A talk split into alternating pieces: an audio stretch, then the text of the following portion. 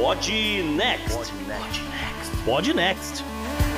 Fala galera, estamos aqui para o episódio 87 do Pod Next. E pra falar, pô, cara, eu acho que a gente vai ter um programa curioso aqui. Vocês vão gostar. Tô eu, JP, e minha, minha capacidade tecnológica é muito limitada. Salve ouvinte, salve JP, aqui é Gustavo Rebelo, já sextando essa semana mais curta, já tô, porra, na segunda cerveja já.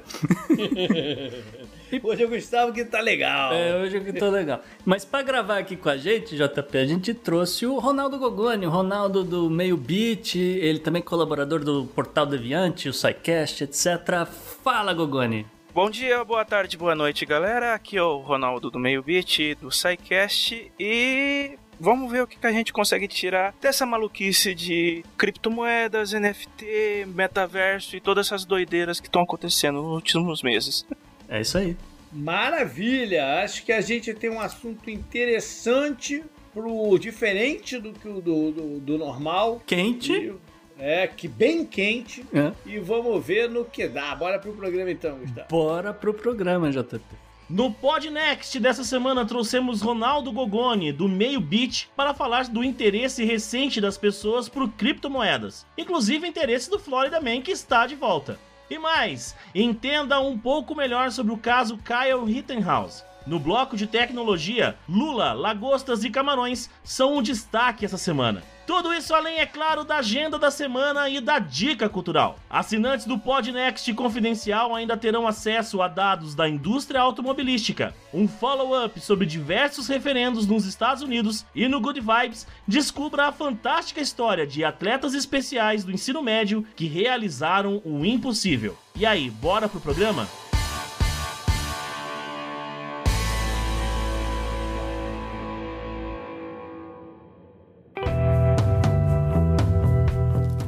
Assunto quente da semana. Então o negócio é o seguinte: a gente vai falar de não só de Bitcoin, a gente vai falar de criptomoeda como um todo. Esse é um assunto que vem mudando de perfil recentemente. E a gente tem ouvido algumas coisas que chamaram nossa atenção para ele. Não é mais só uma forma de transação, e né, uma coisa pitoresca, uma coisa engraçada, né, ou, ou, uma coisa muito fora do padrão. A gente, a gente, lembra bem que a Isabela, né, que gravava aqui com a gente, que é o original do Ponex, sempre foi muito crítica ao investimento em, em, em criptomoeda. Vamos falar um pouco de o que está acontecendo e por que está acontecendo, mas eu acho que a gente tem que ir lá para algum. Não para o início da parada toda, mas só delimitar algumas paradas aqui. Alguns termos, talvez. Uhum. E acho que a gente tem que começar de repente mostrando um pouco da evolução da criptomoeda, né? daquela coisa do Bitcoin, que era um lançamento, foi engraçado, até o valor que ele está hoje, mas colocar esse, esses conceitos em prática. Eu acho que primeiro uma, um, um termo que é muito forte no Bitcoin e gera muita dúvida. O que, que é mineração nessa parada? Então, a operação de mineração de criptomoedas é basicamente você utilizar o software que é ligado à criptomoeda em geral para o seu computador ou a sua unidade computacional fazer uma série de cálculos que vão consumir uma, uma grande quantidade de energia e esses cálculos vão gerar uma chave que é uma parcela de uma criptomoeda, não é uma criptomoeda inteira, porque um, uma unidade inteira de uma criptomoeda, dependendo de qual seja, ela tem um valor muito alto. Então, as operações, as operações matemáticas que o software faz no seu computador, ela gera frações, frações muito pequenas. É aí que entra o caso de gente, de pessoas ou de instituições que criam uh, estações de mineração gigantescas, um, usuários individuais que têm 20, 30, 50 placas de vídeo para ajudar na velocidade da,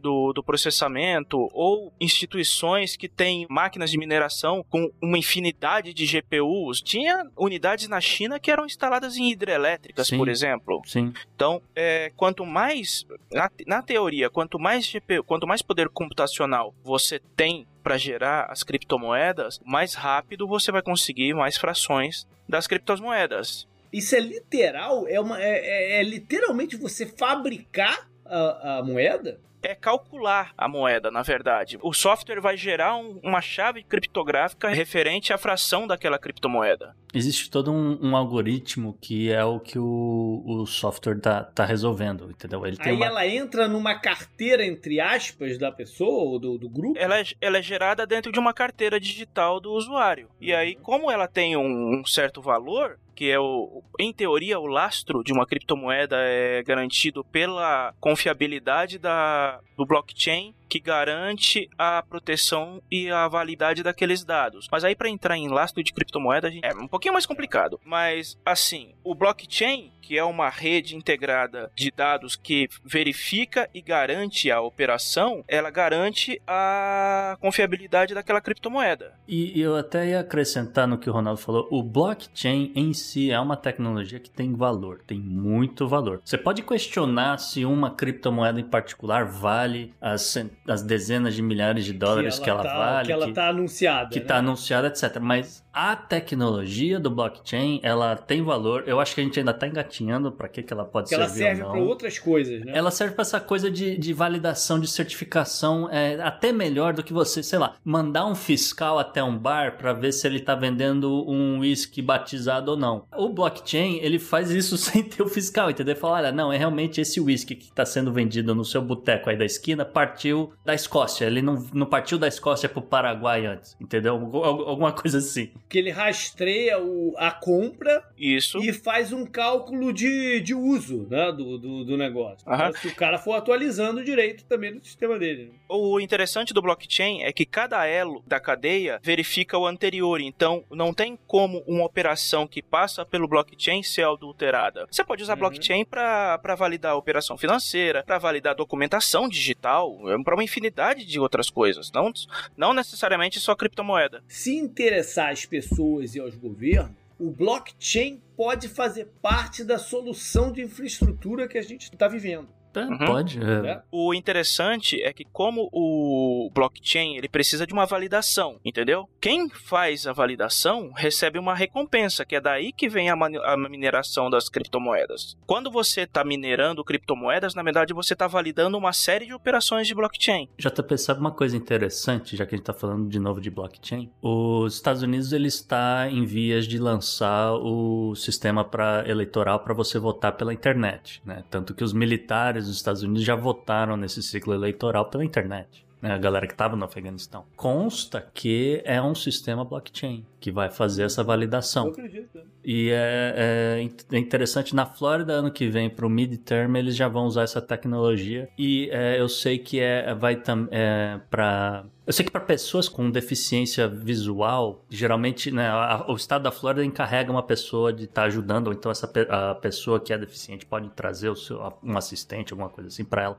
Mas algumas pessoas em, no estado votaram ano, no ano passado com esse sistema dos militares e ano que vem vai, vai, vai passar Isso a ser tem padrão. A ver com segurança da informação. Exatamente. Né? Porque é o grande pepino de fazer a eleição é, via internet. É a segurança da votação. Porque você tem uma chave única que te permita é. votar. É interessantíssimo. E se isso avançar e funcionar, é o fim da conversa de, de urna digital, de, de, voto de papel, né? Isso tudo vira coisa do passado. Você muda a acessibilidade da, ao voto, uhum, né? Uhum. Porque toda essa questão de identificação de documento uhum. de votar, de, de, fila, de não sei o quê, a acessibilidade ao voto muda. Uhum. Ele, ele uhum. muda a história das eleições como, Sim, como muda, um todo. Muda. Então, é, é, algo para estar bem no lado. Falando em segurança da informação, e já colocando de lado que a gente não vai conseguir explicar tecnicamente esse lado do lastro da criptomoeda, até por falta de tempo do programa e, e de tudo mais, uma das coisas que a gente tem que tocar é na segurança da transação. Porque é um medo real, né? Você, você perder teu Bitcoin, teu, tua, tua criptomoeda na meia parada.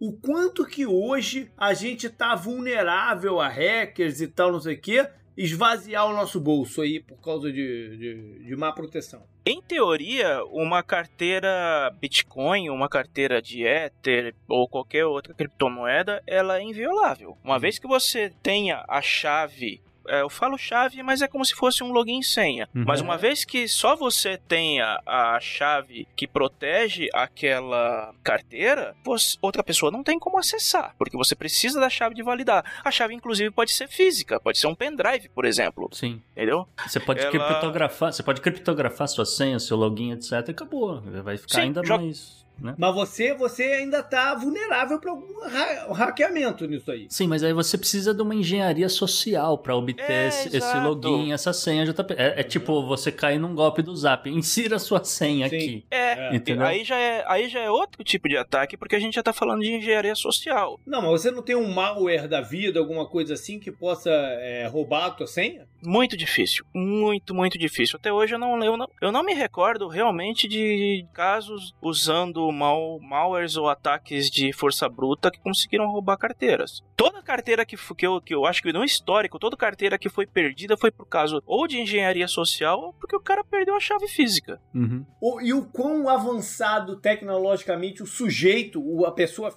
o indivíduo tem que ser para brincar nisso aí. Por exemplo, eu. Eu que sou um cara que brinco aqui na internet de algumas coisas, mas sou limitado pra caramba em outras. O quanto que você tem que ser. é, tem um termo em inglês, né, que eu não sei qual é a melhor tradução dele, que é o save. Noob. Ah, Não, não, o save, o, o, o esperto, o, né, o, o safo. o Ah, o safo, safo. de. É, o safo tecnológico você tem que ser pra se aventurar nisso aí. Olha, se você quiser só comprar e vender, não precisa ter muito é. conhecimento. Você pode entrar nos sites que vendem criptomoedas, criar uma carteira, criar a sua chave digital, ou criptografar ela e salvar num pendrive que você mantém sempre com você ou guardado num lugar seguro, e você pode comprar sua- as suas moedas digitais e fazer as operações financeiras. Não é tão difícil assim. Como quem compra dólar, por exemplo. Quem, eu, né, você está no Brasil, você ganha em real, você quer comprar dólar porque um dia você vai viajar e você vai precisar desses dólares e pode ser que a moeda vá pro saco nesse meio de período entre né, o que você está trabalhando e viajar. Uhum. Você vai, compra os dólares e bota num cofre na tua casa, entendeu? Uma coisa assim. Não é muito diferente do que você operar na bolsa. É, exatamente. né? Tem alguns pontos contra, digamos assim, que dependendo de onde que você for operar para gastar seus bitcoins, algumas operações de validação podem ser um pouquinho mais demoradas do que você fazer operação com dinheiro vivo ou cartão de crédito, que geralmente muita gente aponta isso como uma tremenda de uma falha, porque as- a validação de uma operação financeira pode não ser instantânea, entendeu? É, o, o que o Ronaldo também está falando é que assim, é, os sistemas em geral são extremamente user-friendly, JP. Se você tem acesso a um banco de investimento, quer dizer, muita gente nos Estados Unidos tem, vai compra ações de alguma empresa e, e deixa lá rendendo por uma aposentadoria, por exemplo, é mais ou menos a mesma coisa. O que vai requerer que você tenha um estudo, uma coisa assim, é saber se você compra Ethereum, se você compra Bitcoin, se você compra Cardano, tu sabe- se você Tu compra. sabe de uma coisa, essa Entendeu? questão da ação, essa questão da ação e do, do estoque aqui, por mais que você possa fazer eletronicamente, elas sempre geram uma contrapartida documental Uhum. a essas transações, que não é o caso da criptomoeda. Por isso que deixa esse medo em aberto com a criptomoeda. Sim, você tem razão, JP. Realmente, quando você compra uma ação, etc., você cria um, certos papéis, umas coisas assim, e é, você não tem exatamente a mesma coisa com relação ao Bitcoin. Só que as regras de cripto mudaram nos Estados Unidos, no resto do mundo também nos últimos anos, mas particularmente no caso dos Estados Unidos. E agora você é obrigado a declarar se você comprou ou vendeu alguma cripto, né? Não precisa ser exatamente só Bitcoin. Se você não comprou nada, né? Aquela coisa. Se você só comprou, você diz, olha, eu coloquei, sei lá, 2 mil dólares do meu salário esse ano em alguma coisa. Então, é- Você está querendo dizer que você declara imposto de é renda. obrigado a declarar como imposto de renda. Antigamente Sim. não tinha esse tipo de coisa, é, porque eram consideradas commodities. Uhum. E commodity você só é tributado quando você vende. O Bitcoin, no momento, você tem que declarar se você te- for dono de algumas moedas ou não. É, tem também por conta de que a tecnologia era muito nova, então os governos em si não tinham entendimento de como que iam classificar as criptomoedas. Então, a princípio era uma commodity, agora falou, não, isso é um ativo, isso um ativo tem que ser tributado. Eu fico imaginando aqui o cara lá no IRS analisando o imposto de renda do Gustavo e vendo, pô, esse cara investiu aqui na criptomoeda do Vasco? O que, que é isso? e, tá dando, e, e, isso deu muita briga, né? Porque os defensores do Bitcoin, Companhia Limitada, eles eram absolutamente contra o fato da, da, das criptomoedas serem reguladas como as moedas fiduciárias, né? É. Mas se você não regula, vira bagunça. É, pois é. E se você pensar bem, para um imposto de renda, tanto faz onde você colocou o dinheiro. Ah, sim. Uhum. É, só, interessa o, só interessa o dinheiro que sai e que entra. Se pensar bem, tanto faz. Se colocou no Vasco, se colocou no tanto é isso que eu ia dizer. Não, né? é, o dinheiro saiu, né? Não, Aí... é, exatamente isso. assim, se você for preencher o, o, seu imposto de renda, é justamente isso. Olha, é, você colocou, sei lá, 2 mil, que nem eu falei, e você depois tirou 3 mil. Então é, é, é isso. É 2 mil que entra, 3 mil que sai. O que acontece entre uma transação e outra não é de interesse do governo governo ainda.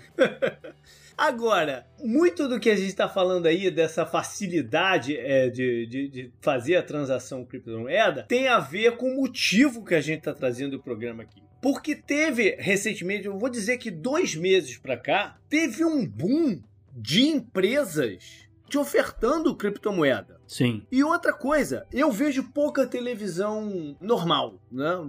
Falta aberto, de tempo. TV aberta. É, TV aberta e tal, falta de tempo e tal. Eu basicamente vejo o jogo da NFL. Eu vejo e a quantidade de propaganda de criptomoeda no jogo de, de NFL me chamou a atenção. Sim. Por quê? Porque eles querem alcançar uma galera que provavelmente não tinha nem a menor, nunca ouviu falar nisso. Ah, sim mas eles estão agora querendo alcançar e estão querendo dar um ar de credibilidade à parada. Isso. E aí você vê uma propaganda lá do Tom Brady com a Gisele Bündchen em, em, casa falando: ah, por que, você não compra criptomoeda aqui, pra cá, pra cá? E tu, tu, tu olha uma propaganda de criptomoeda é e fala: o que, que, é isso, maluco? Né? É, vamos, vamos então é, ilustrar um pouco pro ouvinte, né? É, primeiro dizer que o, o, market cap, né? Qual, quanta, quanto dinheiro hoje representa esse mercado inteiro de criptomoedas no mundo, né? Esse mercado inteiro chegou à cifra de 3 trilhões de dólares não é pouca coisa. É um pouco mais de um terço disso hoje é só o tal do Bitcoin. Também é outra, outro assunto também, né? Algumas grandes empresas começaram a, colocar, a aceitar pagamentos ou realizar pagamentos ou até você um esquema que você já recebe, já faz investimento na cripto no mundo inteiro, né? A gente selecionou aqui algumas, então só para ilustrar para as pessoas, o PayPal, a Wikipedia, o Microsoft, AT&T, Burger King na Venezuela, o KFC no Canadá, o Overstock, Subway, o Twitch, Twitch é da Amazon, eu não tinha certeza disso, eu mas o sabia, é, da, é. é da Amazon. É, então, uhum. de, então de forma indiretamente a Amazon está aceitando Bitcoin. O Pizza Hut também da Venezuela, o Miami Dolphins. O... Olha aí. É. Falando de NFL, pintou o Miami Dolphins né, na barata. Miami Dolphins, o Dallas Mavericks, o Benfica lá em Portugal. É. A Virgin Galactic, a Norwegian Air, uh, que é justamente da Noruega, uh, Newegg, Pirate Bay, uh, Purse.io, que salvo engano também é da Amazon, e os, a rede de cinemas AMC. Todo, e bom, tem mais gente graúda também, né? Porque o, a, a gente sabe que a Visa e Mastercard também entraram na parada. Sim. Então, tem uma série de fatores que estão impulsionando esse crescimento do Bitcoin, do Ether e de outras moedas. É, a Visa e a Mastercard integrando transações de moedas digitais é um grande passo adiante que vai intensificar a procura e o interesse por Bitcoin e outras moedas. Grandes empresas também investiram nos ativos. Até a Tesla Motors, por exemplo, ela fez uma compra gigantesca em janeiro de um bilhão e meio de dólares em Bitcoin. É muita coisa. É muita Nessa, coisa. É, o problema, o problema da Tesla aí é que pode rolar um conflito de, ter, de trazer a Tesla, é que pode rolar um conflito de interesse forte aí no meio dessa, dessa conversa, né? Sim, sim. E muito importante também, para o bem ou para o mal, e muita gente até agora não entende se é um passo certo ou um passo errado, foi o governo de El Salvador adotar o Bitcoin como moeda oficial do país. Puta, Pode ter sido um é passo é outra... muito errado? Pode. Pode ter sido um passo muito à frente do seu tempo que vai dar muito a certo? Pode também. Mas só essa ação do presidente, que agora me falhou o, o nome Bukele, do presidente. Nair Bukele. Nair, Nair, Nair. Sei lá, Bukele. Na, Naib Bukele, Nair né? Bukele, isso. Então, uh, o ato do Bukele com em adotar o Bitcoin como moeda oficial, ele deixou todo mundo maluco. Como assim um país adota uma criptomoeda como moeda oficial? Então, acaba puxando muito, muita gente de fora para dentro por causa dessa movimentação. O Bitcoin, pra você ter ideia, ele começou o ano valendo em torno de 29 mil. Eu acho que agora ele deve estar tá batendo né? 65 mil. É, chegou a bater 70. Ele chegou, a bater. ele chegou a bater 70 mil. É, chegou bem perto disso. É, acho que ele tá um pouquinho menos na cotação do dia de hoje da gravação, mas isso aí pouco importa, porque tá, é, tá nessa importa. faixa hoje de 50 e 60 mil. Então, então, você pensa assim, é uma série de coisas acontecendo que vão se puxando umas às outras, que vai empurrando o valor das criptomoedas para frente. O acesso a ela recente é um, é um das grandes paradas. Também. O lançamento das EFTs, que são aqueles fundos de índice negociados em bolsas de valores, que também é ligado às criptomoedas e ao blockchain, também meio que deu uma, uma impulsionada na parada. E, querendo ou não, o lance dos NFTs também ligado ao blockchain deu um, um certo empurrãozinho, porque operações de em essas NFTs, que até agora nada me tira da cabeça que são só um outro nome para golpe, play scam, mas por conta de estarem intimamente ligados, a deu, acabou dando mais um empurrãozinho para frente. Então, aí a gente volta para essa parada da confiabilidade, né? Porque uhum. é, a gente ainda liga muito a criptomoeda, a esquema, a transações de resgate, né? Dessas uhum. paradas de hack aí, quase sempre estão envolvido o pagamento via ah, Bitcoin. O ransomware. Exato, uhum. geralmente é Bitcoin. E aí, quando você coloca na, na, na, equação essas empresas que o Gustavo listou, que agora aceitam o, o Bitcoin, você está quebrando um pouco essa desconfiança. Você está trazendo pessoas falando, não, pô, se, o, se a AT&T aceita o Bitcoin, eu confio na AT&T, acho que a parada é séria. Sim. Né? Você está dando a credibilidade para a parada. É, pois, pois é. é. O que não quer dizer também, o que não quer dizer também que essas empresas estão fazendo isso porque viram ali alguma forma de vantagem fiscal. Claro. Né? Eles estão vendo alguma forma de vantagem fiscal aí nessa parada. É, claro, sempre tem uma panharada de interesse. É, assim, não, não, não acho que muda muito a vida deles. Eu acho que é mais uma questão de você ter mais uma moeda que você pode estar tá negociando e fazendo transações. E, mas e banco. Tem não, é que banco. chance de ser, ter uma sacanagem no meio. Não, então, mas é isso que tá, JB. Banco ganha dinheiro com transação. Sim, não se esqueça sim. disso. É claro. É, é, é, você, você faz um, uma. Você joga um, um dinheiro do ponto A pro ponto B, mas se você quer jogar ele mais rápido, você cobra uma taxinha. Você multiplica isso por milhões de milhões de operações diárias, você ganha milhões e milhões de dólares. A confiabilidade das criptomoedas, porque em, em tese elas são irrastreáveis, também atrai operadoras e empresas também por conta dessa suposta segurança. Claro que você tem um índice, digamos assim, de um aumento de fraudes nos últimos tempos, mas é como aquilo que eu falei, é mais puxado para engenharia social do que qualquer outra coisa. É. Ligado a ransomware, como o Gustavo falou também. Uh, só para ilustrar aqui El Salvador, a gente mudar de assunto, né? Porque a uhum. notícia recente, uma das notícias, inclusive, que inspiraram esse programa foi que El Salvador anunciou que vai começar a construir a sua Bitcoin City. Vai, é esse o nome da cidade. A cidade que aparentemente uh, o design de arquitetura urbana vai ser assim circular, que é para representar uma moeda, e vai ser construído na região sudeste da ilha, né? Na, na área de La, La Union que inclusive fica próximo do vulcão Conchagua. E a ideia dos caras é usar a energia geotérmica do vulcão pra tá minerando Bitcoin. Caraca, pois isso, é, é isso é tanta informação junto ao mesmo tempo, né, cara? É, assim, é, é, é, isso que eu, por isso que eu digo, é o que o Ronaldo falou, cara. Ou esse troço vai dar muito certo e El Salvador vai ficar um dos países mais ricos do mundo, vai ser a Luxemburgo da, da América Latina, ou vai dar muito errado, os caras vão sei. ficar ainda mais pobres do que eles já são. Mas, é, não, é verdade, mas ao mesmo tempo tem isso que você falou, é, esse parágrafo que você falou, tem tanta informação dentro dele, né, que pra gente destrinchar aí, que chega a dar um pouco de dor de cabeça, né? É. Mas o, a, a, parada é o seguinte: quando você fala em El Salvador, você não tá aumentando exatamente a, a credibilidade em cima do negócio. Né? Não, não, não, não é isso que tem a ver aí com a parada. Mas fugindo um pouco do tópico do El Salvador, depois, de repente até volta nisso aí. Mas fugindo um pouco do tópico do El Salvador, você ter algumas figuras de Estado aqui nos Estados Unidos. A gente trouxe há pouco tempo o prefeito de Nova York como personalidade aqui no programa dizendo que quer receber o salário dele em Bitcoin. Outros seguiram um pouco mais ou menos a linha. Isso traz essa credibilidade. É, não, isso foi muito engraçado também, JB, porque quando a gente anunciou, a gente achou que ele foi o primeiro. Ele não foi o primeiro, ele foi o Não segundo.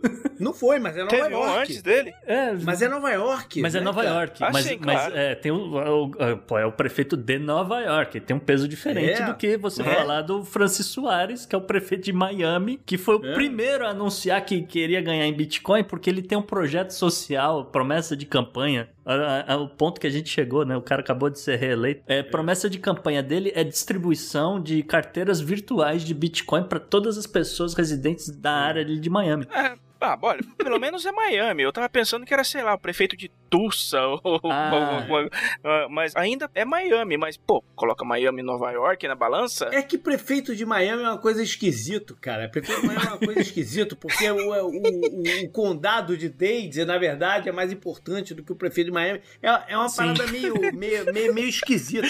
Mas quando você Os fala. ricos moram do outro lugar. É, quando você fala Nova York é uma coisa diferente e fica até aquela pulga na, na, na- cabeça assim: caraca, esse cara tá recebendo dinheiro de Wall Street pra fazer isso? Ou tá recebendo dinheiro de gente Ah, que é sim. contra Wall Street, né? Fica até a dúvida, porque como é é que tudo ficou, tão novo e como é tal. que ficou o lobby nessa né? história? É, não, você tem razão. É. E assim, seguido desses caras, veio a Jane Castor, ela que é, acabou de ser eleita também prefeita por Tampa, também aqui na Flórida. Agora, as entrevistas dela falando sobre isso, você vê que ela não sabe patavina do que, que ela tá falando. Você Então, levou grana pra fazer. ela só né? Tava querendo dizer que ela vai receber alguma coisa em Bitcoin e assim, pelo que ela falou, ela falou, não, eu vou receber em dólar, aí eu vou converter em Bitcoin depois. Então é uma confusão do diabo. Ela tá, na- ela tá indo na onda. Ela tá aí na onda e assim, falou em cidadezinha, falou de Tulsa, não sei o que. Você tem o prefeito Scott Conger, ele que. Ou Conger, não sei agora. Mas ele que é prefeito de Jackson, Tennessee. Olha.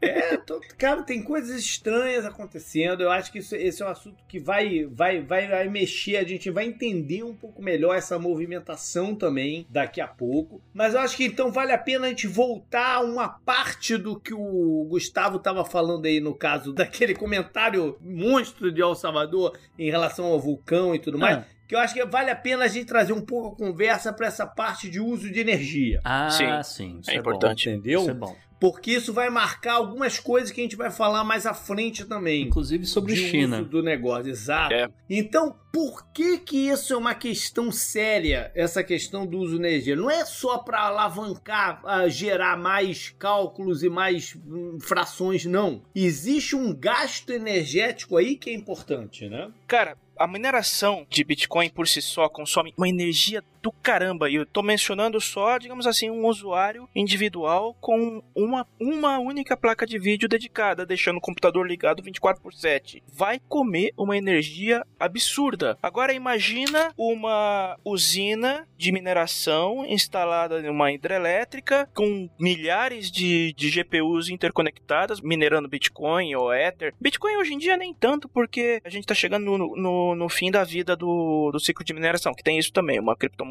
ela tem limite de vida, porque ela pode, ela, os cálculos para gerar fragmentos vão até um certo ponto. Depois, chegando numa, num determinado momento, você não minera mais. Tanto é que o Ether tá valorizando mais, né, do que o Uhum. Bitcoin. Então, o consumo energético de mineração é absurdo. É, eu acho que aqui tem os dados aqui, é 120 terawatts de mineração de Bitcoin por ano, é chega a 0,6% de toda a energia gerada no planeta. É muita energia consumida para minerar criptomoeda. É para pouca coisa prática, no fundo. Sim, Né? é só um computador rodando. Tipo, E a gente falando tanto de meio ambiente, de poluição, de tudo mais, isso aqui é um componente importante hoje. tem Sim. du- duas do- semanas do que a gente tava falando de COP26 e questões energéticas aqui, né? Exato. E eu li qualquer coisa no outro dia, cara, que eu acho que a mineração de, de, de cripto, vamos, não, eu ia falar Bitcoin, mas ia ser um erro de cripto, na América Latina quantidade de energia só na América Latina que, que é usada equivale a toda a energia que a Argentina usa É. como país. É uma coisa maluca, assim. né? É, é, ne- é nesse nível. Então, tem opções, quer dizer, andaram surgindo algumas opções de, de mineração verde, que nem falaram. A Chia, que foi criada pelo inventor do BitTorrent, o Brian Cohen, ela usava espaço de armazenamento em HDs e SSDs para gerar a criptomoeda. Então, o minerador disponibilizava espaço no seu disco rígido, nossa, disco rígido. Quem usa esse termo? Como se, como se SSD fosse feito de gelatina, né? Mas, É. mas enfim. Mas ele cede espaço nos seus HDs e SSD para gerar os cálculos que iam criar a Chia. Só que a moeda não deu muito certo, o valor dela despencou depois que o interesse dela caiu e como esperado, o lançamento da Chia provocou uma corrida maluca de atrás de HDs e SSDs na China, onde ela foi implementada primeiro, e depois que o interesse dela caiu, o- esses mineradores passaram a, a se livrar dos SSDs, que, que são capazes de fazer os cálculos mais rápidos do que os HDs, para frente, e muitos compradores na China estavam recondicionando esses SSDs e vendendo como novos. sendo que. Aí, aí é que tá. A vida média de um SSD normal gira em torno de 9 a 10 anos, considerando todas as vezes de, de escrita e leitura de dados. Esses SSDs queimados usados para mineração da Chia, que eles estavam sendo constantemente usados para reescrever e reescrever e ler, reescrever e ler, reescrever e ler dados, eles duram em torno de 80, 85 dias Hum. até pifar.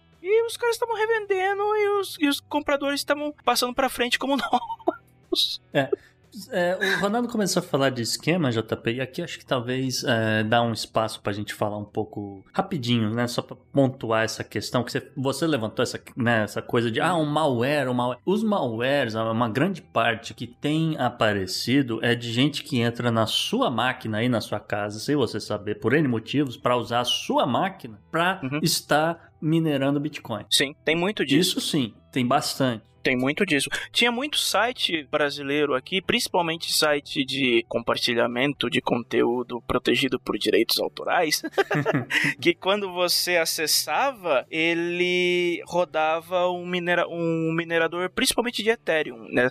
Essa, essa onda pegou forte há uns dois anos atrás. Você entrava em um site de da locadora, um, um site filiado à locadora do Paulo Coelho, e ele rodava o- no background um minerador de Ethereum. Não para você, É, pro administrador do site, mas usando sua máquina. exatamente. Tava, tu, tava, tu tava pagando de um certo maneiro indireto o que você tava fazendo. Exato. E aí o, também o Ronaldo falou muito de, ah, vamos dizer, mineradoras chinesas ligadas a hidrelétricas, etc. Então, só para pontuar e ilustrar para o ouvinte também, JP, as principais mineradoras chinesas, elas ficavam em Xinjiang, em, Uhum. né, usa energia termoelétrica a carvão. Uhum. Sichuan, que usa justamente essas hidrelétricas, a Mongólia Interior também usa carvão e Yunnan, que usa hidrelétricas também. Ah, eu estou usando o termo aqui no passado, né? Por que, que elas ficavam lá? Porque a China viu um êxodo muito grande de mineradoras de Bitcoin entre setembro de 2019 e abril de 2020.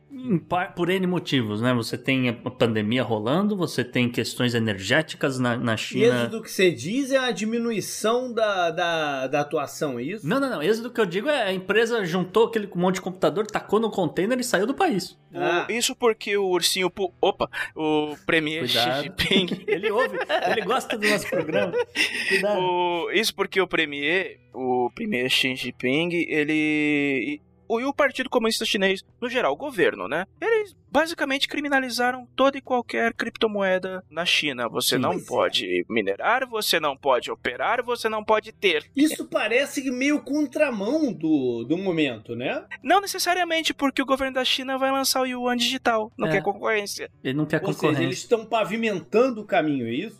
Exato. Em parte é isso. é, Em parte é a ideia que você vai ter um controle de quantos yuan digital vão existir, entendeu? Um, um valor dele para não desvalorizar muito. E aí você tem uma quebra de uma empresa. Essa notícia tá aberta ou essa notícia é uma notícia. É fresca. É, é- é bem recente. É, é nova, né? É bem nova. Pois é. Porque foi estranho nos últimos meses quando a China é, colocou algumas coisas para restringir o uso lá. Sim. Né? A gente ficou meio assim, pô, o que, que tá Não, a gente acontecendo? tá falando de É. né, setembro de 2019, abril de 2020, tem, tem um ano, entendeu? É extremamente recente essa, essa história É, aqui. a gente sabia que eles estavam batendo forte em algumas empresas de tecnologia, né, de transações internacionais, e essa notícia veio junto ali a, a galope, mas ela dava uma noção de ser um pouco desvinculada disso também, Isso. né, ao Ah. mesmo tempo. E curiosamente, eu só queria terminar esse assunto, JP. Curiosamente, nesse mesmo período de êxodo dessas, dessas, esses grupos, essas pessoas que estavam minerando na China, você olha e tem picos de energia registrados no Canadá, Estados Unidos, principalmente no Texas. A gente sabe que teve um apagão recente no Texas, olha aí. É, Rússia e Cazaquistão, porque Rússia e Cazaquistão a energia também é muito barata. Ou seja, a China estava com um problema energético, o junto, ela juntou tudo. Junta né? tudo. Ela estava com um problema energético, falou: opa, aqui tá saindo, tá, tá evacuando muito por aqui. É, esse tem um problema ambiental de redução de queima de carvão, a gente já explicou. A matriz energética deles é carvão. É, a China ainda é o maior país poluidor do mundo. E ao mesmo tempo eles estavam precisando salvar essa energia para a sua indústria Uhum. e querendo também pavimentar o caminho para ou seja, a gente sentia que tinha alguma coisa a mais por trás daquela regulamentação e ela agora está se abrindo a janela pro que era. Sim, É. exatamente. A implementação do yuan digital é, também é mais uma forma de controle é, estatal, né? Sim. Vai se integrar ao sistema de crédito social e tudo mais. Quer comprar VPN, desgraçado, né? é. É isso aí. E aí, pensando nesse lado energético, como tá a evolução dele na Europa? Que é, é- é um lugar que essa questão né, é, é, ética da parada energética às vezes bagunça um pouco com a questão né, de interesses individuais aí. A Europa não, não tem tanta gente minerando Bitcoin nesse sentido, viu, JP? A galera da Europa saiu dali, entendeu? Foi, foi, foi fazer investimento na Rússia, foi fazer investimento no Cazaquistão, foi, foi para outros lugares, talvez Canadá, talvez Estados Unidos. Mas É. e- e você não tem ah, notícia de armazéns cheios de computadores em, na, no, sei lá, no meio da Alemanha minerando Bitcoin, porque é muita energia, é muito caro, cara. Não dá pra operar, entendeu? O, o custo operacional é proibitivo. É, mas é o custo e a pressão para não acontecer. Mas eles não podem ficar muito atrás nessa brincadeira aí, é, falando no- no- no- numa economia global. Uhum. Recentemente, foi essa semana mesmo, os governos da Noruega e da Suécia, elas emitiram a proposta junto à União Europeia para banir a mineração de criptomoedas no, no continente por conta de, é, Uso energético, né? do custo energético e também por conta de prejudica o esforço de converter o sistema global de energia em fonte renovável. Sim. Só que o problema é que se as criptomoedas agora estão num passo de que elas estão sendo mais aceitas, como é que você vai bater de frente com a operação de, minera É. de mineração e proibir no, na Europa inteira? É, Vai limitar as transações por lá. É, mas aí entra o lance também do, dos bancos e da especulação, né? Eu, eu imagino eu que, a, a, por exemplo, Suíça e vários outros lugares que tem muito dinheiro Uhum. guardado, etc., vão fazer seus investimentos, vão fazer seus hedge, entende? Uhum. É investimento né, longo prazo, aquele tipo de coisa, e, e vão ganhar na especulação. né? Olha, tá na queda, tá, vou vender, tá na queda, vou usar pra... Não, eu achei que tu ia para um outro caminho aí, cara. Não, é, achei que tu é- ia pra é um outro... na- na- nesse lance da transação, é, mas tô te falando, eles vão ganhar nesse negócio de transação como a Visa e Mas Mastercard. eu tava achando que você tava, eh, que você tava indo para outro caminho. Porque pensa bem, quantos desses países europeus, Suíça, eh, Holanda, Países Baixos, Uhum. Hum. Inglaterra, que a gente bate nessa tecla toda hora, não dependem de dinheiro externo colocado lá dentro para eles lavarem de alguma maneira. Se a criptomoeda evoluir e a galera ganhar confiança, para que tu vai botar dinheiro num banco inglês? Ué, vai ver por isso que eles inventaram os NFT, JP. Ah, Entendeu?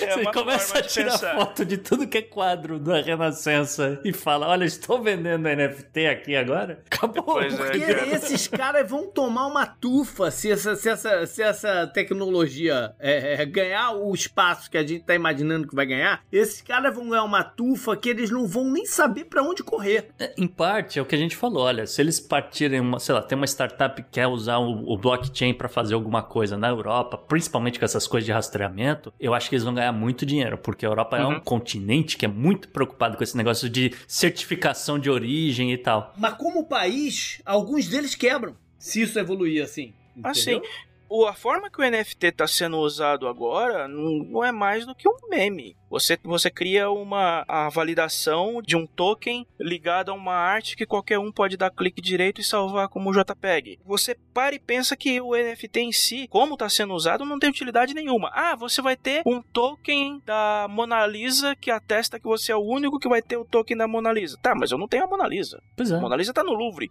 Como é que eu, qual é o valor desse token pra mim? NFT de arte é algo que eu não entendo como tendo valor real, porque a obra de arte em si tem o valor. É, É, aí, é aí, que, aí você chega naquele ponto daqueles malucos que fizeram um NFT de uma arte do Picasso e destruíram a arte. Falamos disso aqui. Mas é, aí envolve também um pouco de ego das pessoas. Eles estão brincando com o ego das pessoas. Sim. Quer ver, Também.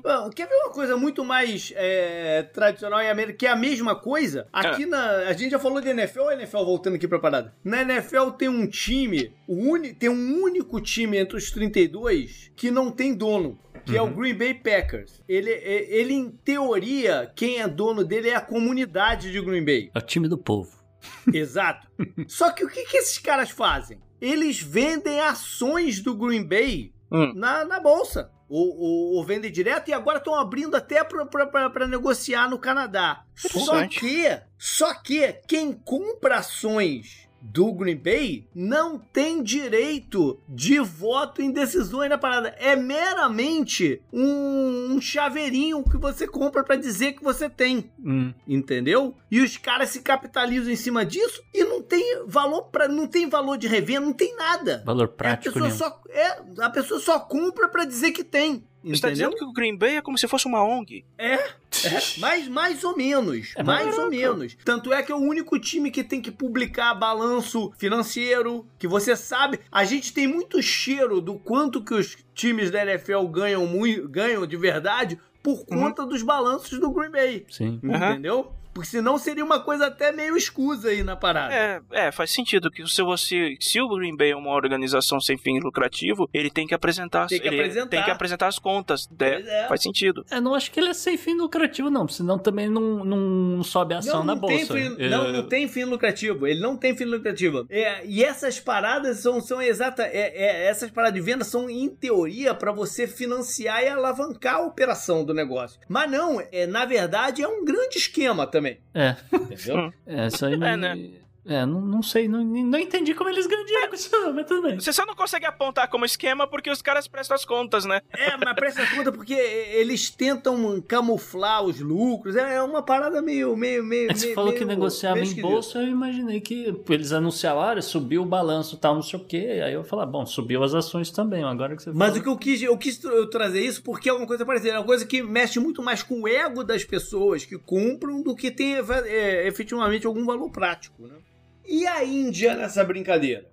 Tá nesse mesmo caminho da China que quer lançar o dela, porque a gente tá falando de um outro lugar com uma superpopulação e que isso pode tomar também esse rumo, né? Talvez, JP. A notícia que saiu também essa semana é que o Mode, ele não gosta do Bitcoin, ele não gosta de várias cripto, então ele meteu o projeto de lei para banir todas, mas ele não baniu a criação de uma, vamos dizer, ele deixou um uma brecha na, na lei que permitiria ele criar uma, uma cripto dele, sei lá, no futuro. Vou chamar de Mode, inclusive, que é um nome bom para token aqui de moeda. Então zoar de vez e chamar de Gandhis. O Gandhis, Aí seria é. uma zoação, zoação terrível. Incrível. Ah, sim, terrível, mas sim. Ou seja, o Modi tá fazendo o caminho da China. É, eu entendo que sim. Bane todas as outras, mas a gente cria a nossa. E eu, eu controlo né, o mercado, eu controlo o povo através desse troço também. Algumas coisas interessantes que saíram notícia também, JP, eu quero trazer aqui, porque essa daqui foi, foi muito curiosa, que a fundação, a fundação J.R.R. Tolkien resolveu lançar o J.R.R.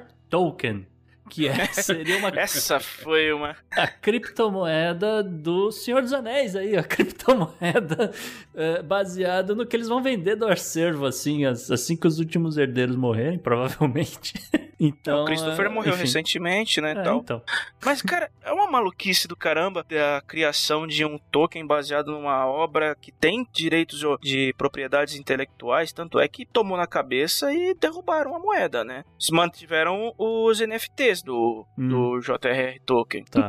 A gente não tá chegando perto, porque, né? Tolkien já. A gente tá chegando perto porque essa obra dele Sim. vai Uhum. virar de domínio público. Talvez. Deixa eu ver. Deve estar perto. É, Deve estar perto, sim. Aí, Gustavo, esse, esse, esse é um assunto pra gente botar na memória pra trazer no que vem. É. Esse negócio de domínio público das paradas. 70 anos depois da morte disso, ele morreu em 1973, é 2043. É, não tá tão Então- perto quanto eu achei que tava. Eu achei que era um pouco tão antes. perto, é, É, mais tão 22 anos só.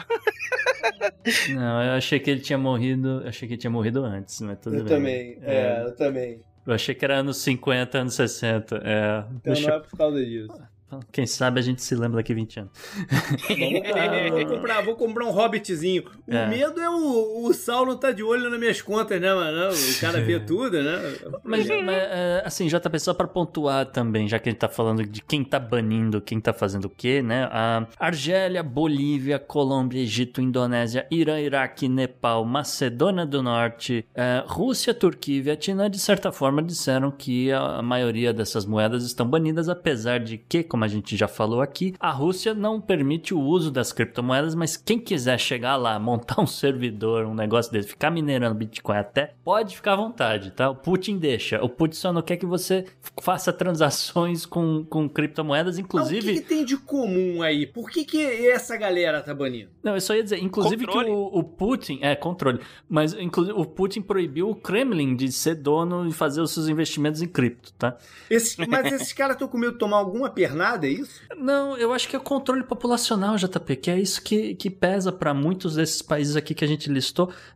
Talvez alguns menos, outros mais, mas a gente sabe aqui, ó, Irã, Indonésia, a própria Rússia, China, a Argélia, a Turquia, porra, Vietnã e tal. Essa galera tá afim de controlar o povo, tá, tá afim de controlar o dinheiro do povo de forma direta ou indireta, mas enfim, ter algum controle para eles são importantes. Então, Então, o que que a gente tem ouvido de Brasil nessa brincadeira? Em que ponto que tá o Brasil? O Brasil tá numa dessa de querer de repente controlar? O Brasil não tem a menor ideia do que fazer, como não tem em várias outras coisas? Aonde que tá o Brasil? Ou tá esperando uma oportunidade de algumas pessoas de meter dinheiro no bolso através disso? Aonde tá o Brasil aí? O Brasil não tem uma posição definitiva sobre proibição ou é, regularização de criptomoedas. Muito provavelmente essa discussão vai avançar na Câmara e no Senado em algum momento quanto à regularização. Eu acho que proibição não vai chegar tanto, mas paralelo a isso, o Banco Central tem planos de lançar o real digital até 2024. Tá Ele vai ser um CBDC, que é uma, uma moeda alternativa, né, uma Central Bank Digital Currency, que vai ter o mesmo valor do real. O usuário vai ter os códigos digitais na sua carteira, vai poder operar transações financeiras normalmente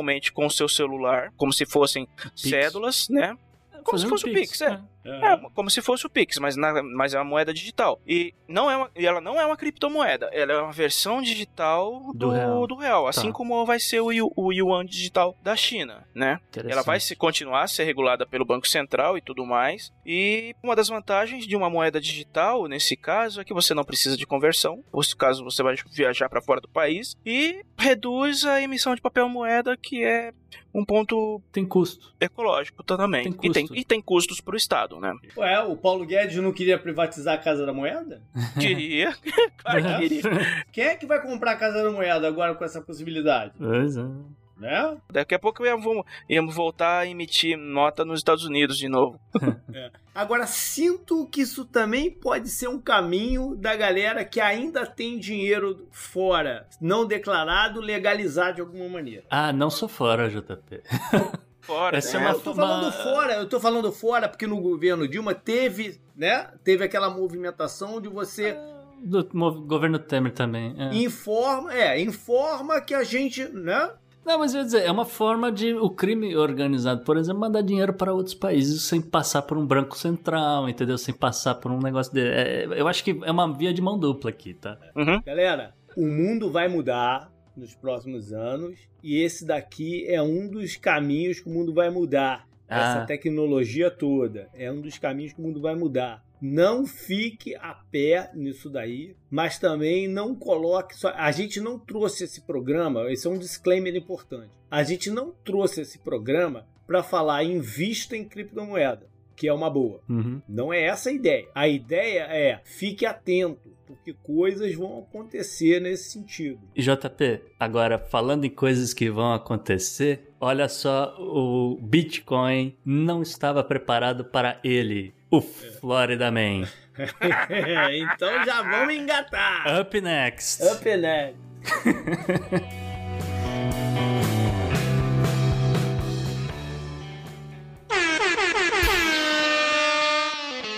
Who runs naked through a dairy farm? Florida man, Florida man. Who never fears any bodily harm? Florida man, Florida man.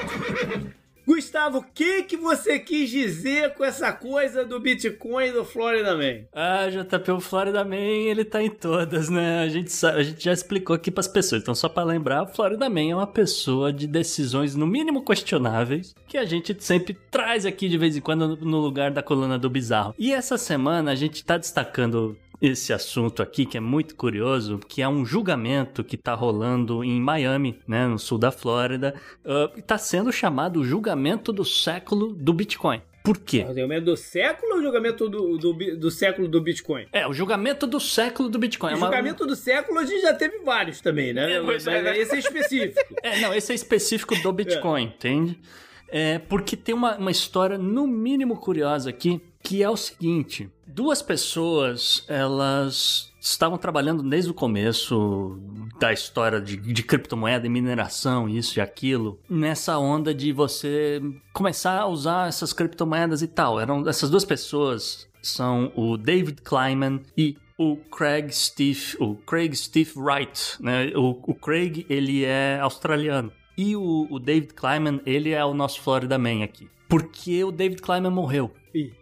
E é, antes dele Engolido por um jacaré. não, não sei. Não. Eu sei que ele morreu e a família dele descobriu que possivelmente ele era um dos ou dos mineradores originais ou um dos caras que trabalhou na- no desenvolvimento do Bitcoin originais. Ok. Não necessariamente ele é o Satoshi Nakamoto e não necessariamente o Craig Wright é o Satoshi Nakamoto, que é o Como assim? É o Satoshi Nakamoto. Esse Satoshi Nakamoto é uma figura que ninguém sabe que ninguém viu? É isso? Na verdade, Satoshi Nakamoto é um pseudônimo de, e pode ser várias pessoas ou como pode ser uma pessoa só, mas nesse momento ninguém sabe quem é o Satoshi Nakamoto original. Agora, o que eles sabem e os procuradores da Flórida conseguiram demonstrar é que tanto o Craig Wright quanto o David Kleiman, eles trabalharam de certa forma no que seria o Bitcoin original. E, e aqui é que tá a, a loucura e agora senta quem tá ouvindo, porque olha só, esses dois caras seriam donos de 1 milhão e 100 mil bitcoins. Ao valor de 50 mil, 60 mil dólares, isso equivale a 50 a 60 bilhões de dólares. É o quê? Que eles guardam no colchão? Não, que virtualmente. Virtualmente, Tá. JP. Não, não, é uma carteira. A segunda procuradoria seriam milhares de carteiras. Então você tem milhares de carteiras com mais ou menos mil bitcoins em cada uma. E esses caras teriam a chave, que, né, que o Ronaldo já explicou, login password. Só que um deles morreu. E é aí que veio o processo. Mas peraí, peraí, peraí. Um deles morreu e se perdeu a chave ou não? Não, não, Aí tá, aparentemente, ninguém aparentemente não se perdeu a chave, JP. É. Aparentemente, o, o Craig Wright teria essa chave. E a- aqui é que tá o negócio. A família do David Kleiman, né, após descobrir que ele tá sentado em cima dessa fortuna, falou: Eu vou processar o Craig Wright porque eu quero metade dessa grana. Pô, são 50, 60 bilhões de dólares, eu quero metade. Pô, a advogada que ficou sabendo desse caso falou: Eu vou trabalhar de graça, você me dá uma porcentagem depois. For the people, for, For the, the people. people, exatamente. Esse 1 milhão e 100 mil, as pessoas acreditam que representaria hoje 20% de todos os bitcoins do mundo. O que leva a crer que realmente esses dois caras poderiam ser o Satoshi Nakamoto original, tá? É aquilo que a gente fala de quando de que criptomoedas tem um pouquinho de esquema Ponzi, né? Que o- a- os criadores sempre vão ser os que têm a maior fatia do bolo. Então, os dois supostos criadores são os maiores detentores de fragmentos do Bitcoin? 20%? Porra. É, não, e assim, são bitcoins muito antigos, isso a Procuradoria demonstrou, são carteiras muito antigas, criadas lá, né, sabe, lá mais de 20 anos. E essa- esses bitcoins estão lá quietinho, nunca foram movimentados, nunca saiu nenhum bitcoin, eles estão lá, pronto, sabe? E aí a galera falou, bom, tem um bitcoin aqui, é de ninguém, é de ninguém. Aí o juiz, olhando o caso, olhando, falou, bom, eu poderia mandar realmente dividir, né, meio a meio, já que vocês dois, vocês estão me mostrando aqui, né, que você é dono aqui de uma parada, ele seria dono da, da outra metade. E essa parte de discussão, né, do- do- da procuradoria, dos advogados, etc., é de, de se realmente deveria dividir ao meio ou não. Isso levantou muita gente, porque o Craig Wright realmente do nada começou a se dizer: eu sou o Satoshi Nakamoto, sim. Esse dinheiro é meu. Esse... Quem, quem entrou com o, com o processo foi da família do cara que morreu. Exato, é o Kleiman, o Florida Man. Tá. É, então. Aí é, tá nesse processo que é, meio que se encerrou. é, inclusive se encerrou. Então o cara quer se assumir como. Ele quer se é assumir, Isso? ele Porque quer se se, assumir. Se ele não se assumir como se, como se fosse uma, uma, uma, uma entidade de mais de uma pessoa, o dinheiro realmente pode ser dividido. Mas se for ele, se o for dinheiro é só dele. ele, o dinheiro é dele. Exato. Exatamente. Ah, o julgamento é pra definir se o cara é sozinho o Satoshi Nakamoto ou se o Nakamoto eram mais de uma pessoa, que aí entra o cara que morreu. É. E são 50, 60 bilhões de dólares, como a gente falou. E ah, o lance aqui é, é- é o seguinte: o julgamento, a parte de, de apresentação de cada caso, né? Do, do- da defesa da família, defesa do, do australiano, se encerrou na sexta-feira passada. A gente tá gravando nessa semana que tem feriado. O juiz falou que o veredito sai na semana que vem. O negócio vai ser O feio, negócio cara. vai ser muito quente e talvez por isso que na- nos últimos dias o, o Bitcoin teve uma queda razoável, porque dependendo do que o juiz disser, né, Aham. o, o- o- literalmente o Bitcoin, que é essa moeda inrastreável, que supostamente extremamente segura, que está acima de qualquer governo, não sei o que, pode acabar com uma decisão judicial aqui, JP. O, o- de repente falar, olha, não é tão seguro assim, porque um governo consegue determinar que ah, ah, essas moedas sejam divididas entre duas famílias, né, como a gente tá falando Aham. aqui, e você falou, olha, eh, não é uma coisa completamente intocável. Parte dessa segurança que o Bitcoin supostamente oferece começa a ser questionável e o valor da moeda pode ir para baixo, cara. Eu não sei se vai a zero, mas Isso que eu ia perguntar, isso, o- até pro Ronaldo, isso não poderia até quebrar o Bitcoin? pode sim. Pode quebrar. Se o juiz decidir que o cara é obrigado a dividir o valor dos bitcoins com a herdeira do cara que morreu, que eu esqueci o nome agora, que Os Kleiman. me falhou. Os Kleiman, ele. Você quebra a confiabilidade do Bitcoin, Uhum. porque mesmo que ele tenha a. A chave seja criptográfica, inviolável e rastreável, ele ainda está sujeito a uma ação judicial que vai obrigar o dono da chave a abrir o cofre e, Uhum. ti- e tirar metade da grana de lá. Se isso acontecer, a única forma do Wright manter a credibilidade do Bitcoin nesse cenário, se ele for obrigado a pagar, é ele virar pro juiz e falar: perdi a chave, eu não tenho mais as chaves. É. Porque aí fudeu. E aí ele Só perdeu aí- 50 bilhões do Tá dia doido, pra noite, Não vai cara. fazer isso. Aí esse 1 milhão e 100 mil bitcoins vão permanecer intocáveis por toda a eternidade, porque não tem a chave. E o que impede também de surgir uma terceira pessoa e falar que também é o Satoshi? Não, mas aí você tem que provar que eles estavam trabalhando em conjunto, que esse que é o lance que a defesa do- dos Kleiman demonstrou. um Olha, tem... funcionário deles na época, alguém que estava trabalhando junto. Não, não, não. Eles têm que isso- demonstrar que, tem, que, que faziam parte do projeto. É, A então. briga toda é os Kleiman e os E os Wright. e o Wright tentando o Wright tentando provar que o negócio é dele sozinho, e os Kleiman falando não, meu pai trabalhava junto e eu tenho direito à metade. É, porque eles, eles têm e-mails, JP, que é assim, com, com documentos dizendo, olha, o projeto Bitcoin é pra ser assim, assim, assado. Então o cara tem o, o original lá, o doc, datado. Ele tem e-mails do cara dizendo, é,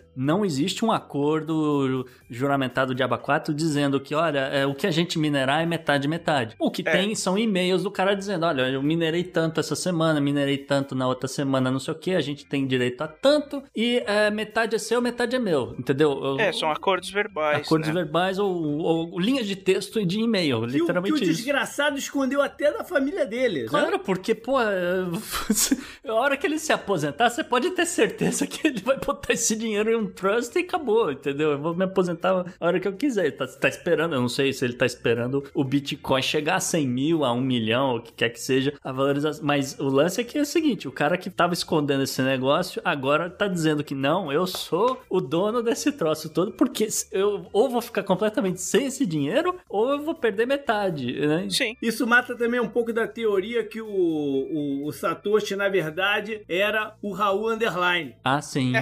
Que também, que lá no começo do Bitcoin andou distribuindo os bitcoins. Pra mim ele não mandou, não, mas andou distribuindo os bitcoins por aí, lá no começo da parada. Pior que é verdade. Up next.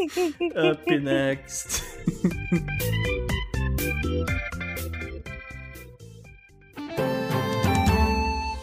Bom, esse é um assunto que tem muita gente pedindo pra gente falar, que foi o, o- o desenrolar do processo que aconteceu na semana passada, dos atentados ou assassinatos, como você queira chamar, lá em Kenosha, no Wisconsin. Gustavo, o que, que a gente pode falar pra galera aí sem, sem ser redundante em tudo que já aconteceu? Na verdade, tem muita coisa pra gente falar pra galera que não, no, no que rolou lá em Kenosha, JP, que não é. Não saiu na mídia e o que saiu na mídia saiu muito errado. Então vou até começar pelo que parece ser fake news, tá? Não quero acusar ninguém, mas é, saiu muita informação errada, então a gente tá aqui pra esclarecer esse negócio. Tá, a primeira coisa é que Kyle Rittenhouse, ele não matou nenhum afrodescendente, tá? Sim. São todas as, as vítimas aqui dele, e eu vou falar vítima, eu, eu discordo do juiz, são brancos, são pessoas brancas. Você pode alegar que essas pessoas tinham passagem pela polícia. Você pode alegar um milhão de coisas sobre essas pessoas, inclusive, que morreram. Mas o fato é, eles estavam à solta porque eles cumpriram a sua pena. Se eles cumpriram a pena, eles são um cidadão normal. Sabe? Você tem que acreditar no. Se você acredita no sistema que inocentou o cara, você também acredita no sistema que inocentou essas vítimas. Tá? Primeiro ponto. O segundo ponto, uma coisa que eu achei muito maluca, que eu vi circulando, é que Kyle Rittenhouse é latino. Porque isso foi uma, uma fake news que inventaram aqui nos Estados Unidos. Porque em- em- o, o Kyle Rittenhouse, ele, ele acabou sendo multado em um determinado momento eh, recente da, do, do, do, do tiroteio. E o policial imbecil que fez o, a, a multa, o cara coloca, ele é obrigado a colocar para facilitar a identificação da pessoa que estava sendo multada, que é, é, qual é o tipo de etnia dela. E o, e o cara escreveu que o Kyle Rittenhouse era latino. Ele não é latino. Né? Mas- Nem nome, nem, nem, nem, nem nada. né? Nada, absolutamente nada. Ele é um cara, um branco normal do meio oeste e é o que mais tem no meio oeste. É caras, pessoas brancas no- nesse sentido. Mas infelizmente isso é uma, uma- uma fake news que começaram a circular para dizer que as pessoas estavam condenando um latino que acabou de ser inocentado, uma imbecilidade dessas, tá? Então eu quero deixar isso claro. O segundo, e aqui é uma até um puxão de orelha, eu, eu, porque o Felipe no xadrez herbal se confundiu. O Kyle Rittenhouse ele não cruzou de um estado do estado do Illinois, onde ele reside com a mãe, para o estado do Wisconsin, é, portando o fuzil R15 que ele utilizou para matar as pessoas, tá? Não foi esse o caso, eu vou explicar mais para frente qual o que, que aconteceu, mas ele, ele literalmente ele se dirigiu por vontade dele. A mãe dele também não estava envolvida, isso foi uma coisa que, que andou circulando, muita gente condenando a mãe, que absurdo, como uma mãe eh, resolve dirigir um filho para uma manifestação. A mãe dele não estava envolvida nesse caso, a, a defesa dele provou isso, o álibi, etc. Era tudo forte, tá? Então a mãe dele não tem nada a ver com o caso e ele não estava levando um fuzil. Isso é importante porque se ele levar o fuzil, é, carregar o fuzil seria uma coisa né, fora da lei. Sim, seria um-. Se você faz isso em dois estados, você se torna um crime federal. Exatamente. E aí, né, e aí envolve uma outra corte, envolve uma outra investigação, que é do FBI e Isso. tal. Então isso é importante por causa disso. É, e inclusive que é, esse é um dos motivos pelos quais ele foi julgado no Wisconsin, porque a, a Procuradoria do Estado do Illinois queria a extradição dele, é o termo extradição. Eu sei que não é de um país para outro, mas nos Estados Uhum. Unidos é o termo é extradição. É para ele ser julgado, na verdade, no estado do Illinois, mas infelizmente não Ele foi não possível. cometeu crime nenhum no Illinois. Ele não- né, Esse que é o ponto. Não, né? não tem nenhum crime. Realmente ele, É. ele não estava com uma arma no, naquele dia. Ele não estava com a arma na casa dele no Illinois. Tá? Ele tá, a, casa, a arma estava no Wisconsin. Ah, algum- algumas outras coisas aqui que, já falando dessa questão da arma, né? Por que, que ele ia tanto de um estado para outro? Ele morava ali a 20 minutos da fronteira, 20 minutos de fronteira de uma Nada, cidade para outra, não é absolutamente nada. É, eu, aqui, eu aqui dirigindo de- entre várias cidadezinhas, sabe? Eu saio, entro de uma cidade para outra, é menos de 20 eu minutos, aqui cara. Orlando também. Orlando, é, vezes, Orlando, você não sabe onde é eu que... cruzo três, quatro cidades num, E nem percebe, numa parada é. que você tá fazendo. né? Mas o lance é que ele, é, não, os pais se separaram, o pai dele morava em Kenosha e o Kyle Rittenhouse trabalhava também em Kenosha, tá? Então esse é um dos, dos motivos pelos quais ele estava sempre em, em- frequente, frequentemente indo pra Wisconsin, né? Era tipo, ah, mãe, eu tô indo lá na casa do meu pai, como quem vai, sabe, de um bairro de, de- do centro de São Paulo pra Santa Amaro, entendeu? Uma coisa assim muito, se bem que você não faz esse trajeto em 20 minutos agora, mas não importa, vocês entenderam o que eu quis dizer.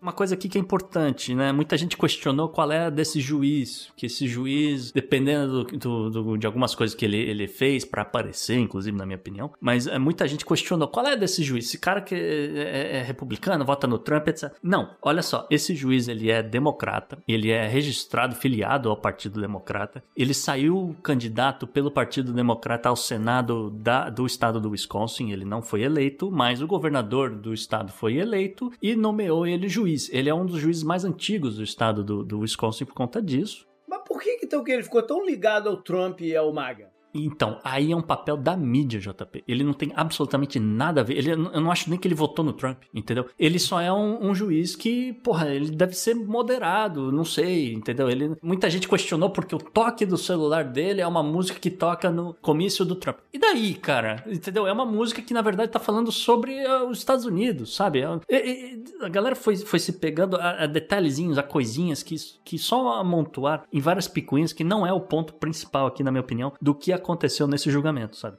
Mas, teve uma coisa que foi real, que foi o acesso da mídia parada. Teve Sim. um acesso privilegiado à Fox na, na, na parada. Tanto é que eles fizeram um acompanhamento do caso inteiro, do, do, do, do, né, do, do julgamento, de tudo. Bom. um acompanhamento de bastidores. Isso, em parte, é, eu, eu- nem sei, o não, não diria que chegou a ser algo do tipo exclusivo ou coisa do tipo, porque realmente o- um juiz pode determinar qual ah, canal de TV pode ou não transmitir o, o caso, mas o fato é que eu, eu vou isentar o juiz dessa, JP, porque eu achei que, assim, ele tava agindo dentro daquilo que ele agiu nos últimos 20 anos, sabe? O negócio do Kyle Rittenhouse sortear o quem ia fazer o quais jurados iriam participar do, do, do veredito final. Isso é uma coisa que o cara faz há 20 anos e ninguém nunca Uhum. criticou, processou o cara por isso. Então ele falou: na minha corte eu faço isso. E juiz tem autonomia pra fazer esse tipo de coisa. Sim. O juiz tanto tem autonomia que ele pode banir ou ele pode barrar, né? Qual empresas de, de mídia podem estar filmando ou não o, o julgamento. Então, uma das coisas que, que chamou muita atenção no, no final do caso foi que a MSNBC foi banida de, de transmitir qualquer coisa dessa corte porque os caras pagaram um repórter freelancer pra ficar seguindo o ônibus que leva os jurados em casa. Você não pode, de forma alguma, identificar quem são esses jurados, até por questões de segurança pessoal deles, sabe? Independente da decisão que os caras vão Ainda tomar. mais num caso desse. É, se- se- de novo, se você acredita na lei, no, na questão do, das medidas judiciais pra você julgar ou não um crime ou não, você tem que saber que você vai ter que respeitar quem são os jurados ou não, cara. Você não pode influenciar eles de forma alguma. Isso é uma instrução de justiça. E o juiz entendeu por isso e falou, cara, não é um, um- um- não é não é legal o que vocês estão fazendo. Tá. É, agora, bom, agora a gente já meio que, que falou aqui o- as- essas fake news, essa coisa que dá muita confusão na cabeça das pessoas. Eu queria falar um pouco sobre os erros e acertos da Procuradoria, porque é aqui sim que eu tenho um problema muito sério com esse julgamento. É com o senhor Thomas Binger, é, eu entendo que ele seja um péssimo procurador pela tipo de, de ações e decisões que o cara tomou. É, a primeira delas é que o cara, esse procurador, né, não tinha ainda concluído as investigações desse caso e o cara já estava elaborando as, as acusações dos indiciamentos, tudo que ele ia acusar o Kyle Rittenhouse. E isso foi um erro assim primário, na minha opinião, porque se ele tivesse aguardado um pouco mais a conclusão das investigações, ele não teria deixado de passar uma coisa que pra mim é extremamente idiota, mas como é que o cara deixou isso passar, né? Que é a formação de milícia, JP. Formação de milícia em nenhum momento foi questionado nesse julgamento. O que, o, assim, ficou, ficou um, um, pouco no ar, e de novo, porque pararam as investigações. Por que, que o Kyle Rittenhouse foi parar naquele dia, naquele lugar, entre aspas, protegendo a concessionária de carros? Tá? Sendo que o dono da concessionária disse que ele de forma alguma pediu pro Kyle Rittenhouse estar ali naquele dia. Consta que o cara nunca quis nem que, assim, entrou em contato, não conhecia nenhuma daquelas pessoas, tá? E aí, uh, no dia que eles estavam lá, ele resolveu tirar uma foto com esses caras. Então tem a foto do dono da concessionária, que é um indiano, no meio do, um monte de cara com, com fuzis ou outras armas, etc. Isso ficou muito maluco. E para piorar, JP, a perícia da, da procuradoria mostrou que havia uma mensagem de texto do Kyle Rittenhouse para o, o, dono do, dessa, de, desse, dessa concessionária dizendo o seguinte: Olha, é, meu nome é Kyle, é, eu vi dizer que é, a gente precisa. É, não, desculpa, eu vi que tá muito violenta a situação em Kenosha, eu queria saber se você tem algum problema se eu for aí proteger o seu lugar. Isso dá a entender que foi, partiu do Kyle em si. Então, eu trabalharia com essa hipótese de, olha, o cara realmente quis estar lá naquele dia, mas não a pedido do dono, não a pedido da. Então ele planejou estar ali. Se ele planejou estar ali, ele estava ciente do, do que poderia estar acontecendo em termos de violência. Só que, assim, ele estava lá no meio do grupo de pessoas. Então eu não. Eu, a investigação meio parou nesse negócio, porque eu não sei se foi o Caio que juntou aquela aí, galera ali. Cara, pode, pode, ela pode ter parado de propósito aí né? Porque de repente eles não queriam envolver outras pessoas na parada. Mas ele tem que envolver, e tanto que ele tá nesse exato momento, isso é uma Ai, outra informação que não vi sair na mídia, porque acho que resolveram enterrar esse caso. O Dominic Black, que é o grande amigo do, do Kyle Rittenhouse nessa história, tá sobre investigação sobre esse mesmo procurador, e eu acho que o amigo dele vai se ferrar né? Porque esse é o cara que comprou a, a arma para um menor. É isso. É, e, sei e, lá, e aí isso tem, isso tem cheiro de que parou de propósito. Né, bom, talvez, mas assim, eu, eu, eu acredito que caberia aqui a acusação de formação de milícia, que se, não sei se a iniciativa partiu do Caio, mas poderia ser. E se foi, ele tinha que ser condenado a seis anos de cadeia, só por isso. Tá. Bom, mas ele foi inocentado no final das contas sob qual argumento? Então, JP, as acusações que penderam sobre ele de fato eram é, sobre questões de ele, ele tinha planejado estar lá e acabou matando algumas pessoas. Então, é, é ele tinha seis acusações, a, então uma para cada pessoa que é, ele matou ou que ele feriu, né? São, são três. É, e uh, havia a questão da, do armamento dele, o porte de armas, se, era, se havia legalidade ou não. Isso foi um erro primário também da, da Procuradoria, porque é, realmente a lei do Wisconsin não, não pune um menor de idade estar com uma arma de caça. E a arma que ele estava era uma arma comprada e tudo dentro da lei do estado do Wisconsin. Então, se você não gosta da lei do Wisconsin, eu sinto muito, mas vote para mudar essa lei que permite justamente um menor ter uma arma daquele tamanho para fins de caça. Agora, o que estava Kyle Rittenhouse caçando no centro de Kenosha à noite, ninguém sabe, né? Mas enfim, não ficou demonstrado. Eu fico assim com o pé muito atrás nessa questão da compra da arma. A arma foi comprada seis meses antes do, do caso pela, por essa pessoa, esse Dominic Black. O Dominic Black é um ano mais velho que o Kyle. E eles fizeram acordo, porque eles caçavam junto. É uma coisa muito típica, assim, do, do Wisconsin, você juntar com os amigos durante um fim de semana e sair para caçar um servo, um alce, qualquer coisa. O lance é que o Dominic Black, por lei, ele tinha 18 anos, ele poderia ter um, o seu fuzil, etc. O Kyle Rittenhouse tinha uma licença para caçar no estado do Wisconsin, assim como o Dominic Black também. O Kyle não poderia comprar uma arma porque ele é um menor. Só que eles fizeram uma sacanagem. Isso é uma das acusações que o, o Dominic Black está respondendo agora, nesse, nesse exato momento, na justiça, que é ele comprou uma arma para um menor. Ponto. E ele confessou isso. Ele é réu confesso. Ele, ele no testemunho dele, no, no julgamento do Kyle Rittenhouse, ele falou: fui eu que comprei a arma. A arma estava na minha casa, no meu cofre, onde eu guardo as minhas outras armas. E é, aquela arma foi comprada com dinheiro do Kyle Rittenhouse, que é esse que é o Dance. Ele trabalhava, eles trabalhavam juntos, eles eram amigos. O Kyle deu dinheiro na mão dele e falou: Ó, oh, vai lá e compra pra mim. E isso é crime no Wisconsin. É igual da bebida pra criança. É igual da bebida pra criança. Exatamente. Então, dessa acusação, eu acho que o amigo não, não escapa. Como eu falei, tem essa, essa coisa do, da formação de milícia que eu acho que seria interessante a procuradoria ter pesquisado mais. Agora, o fato é que a primeira pessoa que morreu ela estava.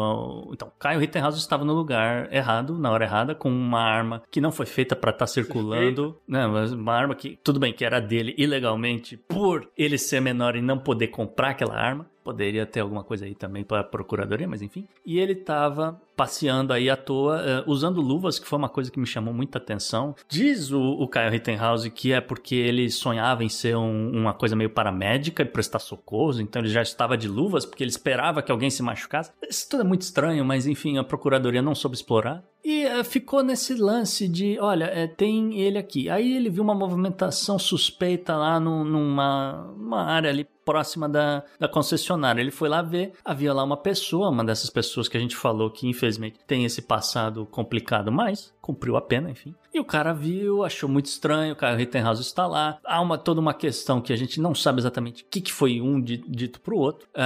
Em testemunho diz, e aí, ah, né, pula, a galera passa, passa muito rápido por isso, na minha opinião, mas o cara, ah, eles pulam pro testemunho que diz, olha, realmente o cara tava lá, aí ele joga um saco plástico eh, em cima do Kyle Rittenhouse e estaria avançando pra arma do Kyle. A gente não sabe o que, que o Kyle disse pro cara ou não. E o testemunho que, que da pessoa que falou que o, o cara estava literalmente falando, "Ti- não aponte essa arma pra mim, eu vou lá pegar essa arma de você, é um cara que trabalha pro Steve Bannon. Então o cara também não, se ele tá mentindo ou não, a gente não vai saber nunca, mas a gente sabe que o cara também não é uma pessoa muito idônea. Isso também não foi explorado. Ou seja, ele foi absolvido com porque, teoricamente, estava em de- direito de defesa, é isso? É, se a pessoa realmente estava indo apenas atrás da arma dele, porque não gostou que ela estava sendo apontada pra ele, então é tecnicamente é uma defesa sua. Olha, Você não vai tomar essa arma, porque se você tomar essa arma, aí eu estou desarmado e pode ser que você me mate. Então caberia aí sim essa coisa da defesa, entende? Mas ficou por isso mesmo. Agora, o lance é que ele dá quatro tiros nesse cidadão e ele que tava lá de luvas, ele que tava com o negócio de primeiro socorro, que disse que tava lá de, na boa, de paz, etc. Ele não chama uma ambulância, ele não para ali pra tentar socorrer o cara, ele dá no pé, ele sai correndo.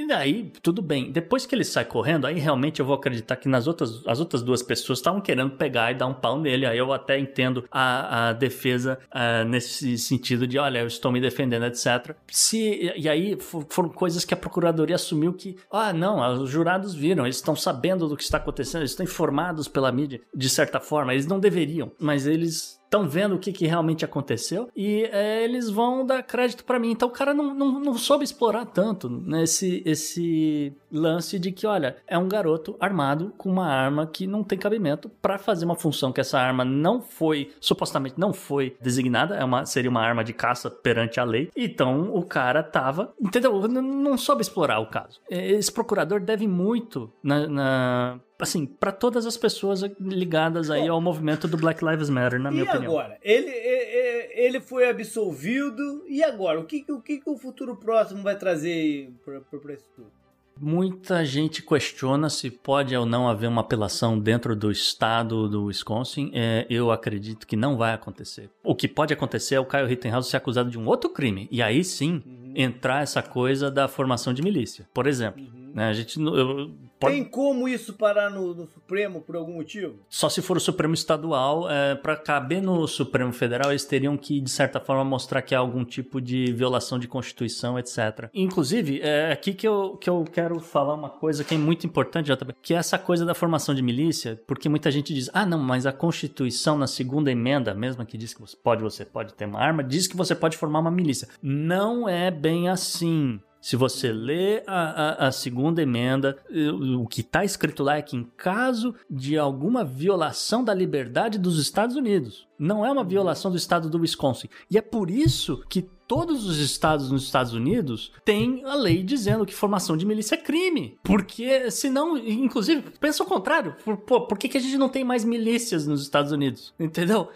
Porque é proibido por lei, caramba. Então, é, sabe, é, isso é uma, uma, uma coisa que me, me irritou demais. As pessoas dizendo, não, mas é, ele estava agindo dentro do negócio que ele, que ele pode ter arma porque, né, porque ele pode formar milícia, porque... nananana, e não é bem assim. Então, há processos dentro do estado do Wisconsin, nesse exato momento, ele tá livre. Eu não acho que vai acontecer de alguém querer recorrer desse caso, pode tentar, mas acho que não vai acontecer. E a nível federal ele não pode ser acusado do mesmo crime que ele já foi inocentado. O que, que vai fazer da vida? Nesse exato momento, JP, eu acho que ele vai processar todo mundo. porque, uh, novamente, da, do presidente Biden chamando ele de supremacista branco, a rede CNN, NBC e as outras todas, ao Facebook, Twitter e etc., todo mundo chamando ele de supremacista branco, ele pode processar todo mundo. Eu acredito que ele ganha a maioria desses casos por ele ser um menor na época e isso acabar atrapalhando, vamos dizer, o psique desse cara. Entendeu?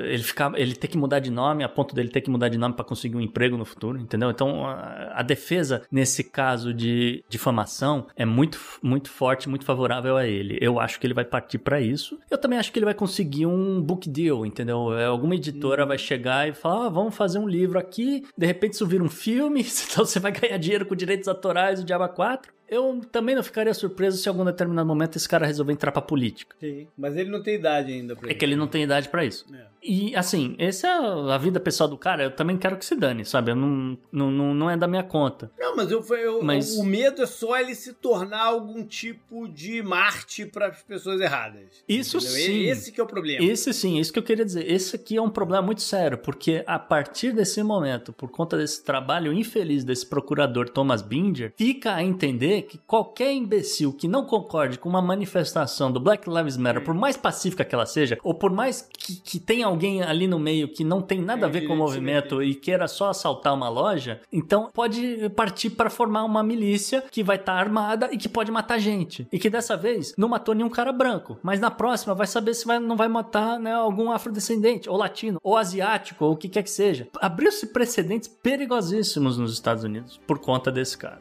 Up next.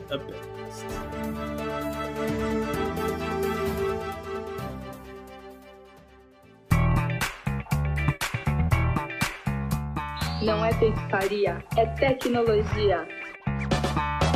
Ô, Gustavo, essa é uma nova fase aqui do politicamente correto. É, pode-se dizer que sim, JP. Uma notícia curiosa que partiu é, na- no, no portal da Science, inclusive, que é muito curioso. Olha só, lagostas, polvos e caranguejos serão reconhecidos como seres sencientes no Reino Unido, tá? Isso por conta de uma pesquisa que demonstrou que o sistema nervoso central deles reconhece dores.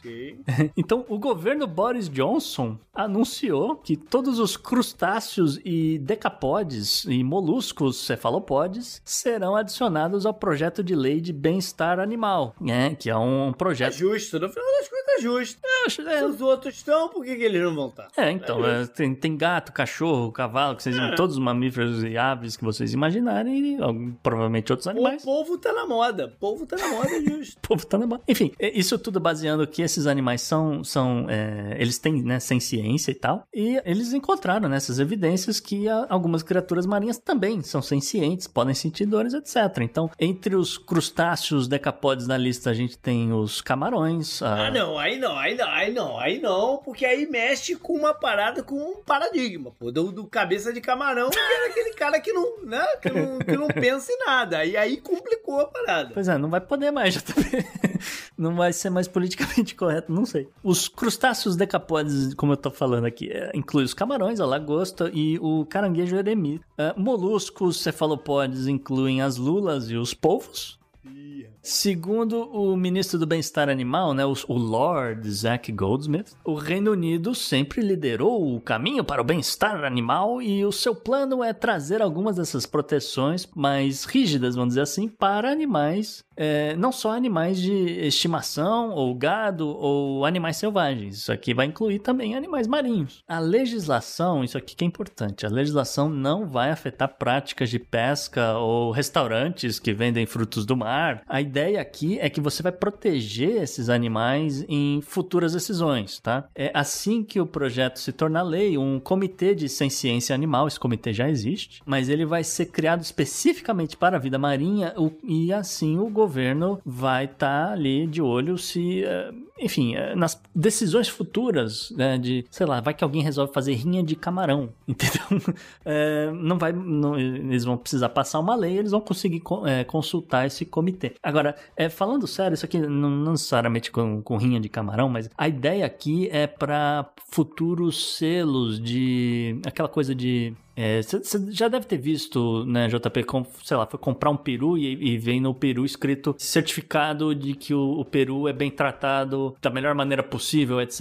Existem, existem essas coisas, então provavelmente o que o Reino Unido tá de olho aqui é criar selos que, dizendo que, olha, não é a. a como é que fala? A, Vão, vão faturar em cima do camarão, é verdade. é, vão dar uma valorizada no camarão, na lagosta, entendeu? É. Com, com um selo que tá dizendo que, ah, não, este, essa lagosta foi tratada das melhores maneiras, maneiras mais humanas possível. Eu não queria falar humano, mas o, o certificado é, é, justamente diz que, que, é humanamente possível. Elas que vão quebrar o Red Lobster. É, talvez. É, então, isso é uma das coisas que, que começa a ficar questionável. Se você vai poder ter um aquário com lagostas ali na amostra pra pessoa escolher qual que ela vai comer. A a forma, cara, a forma de, de, comer esse negócio é muito sinistro, mas é assunto para outro programa.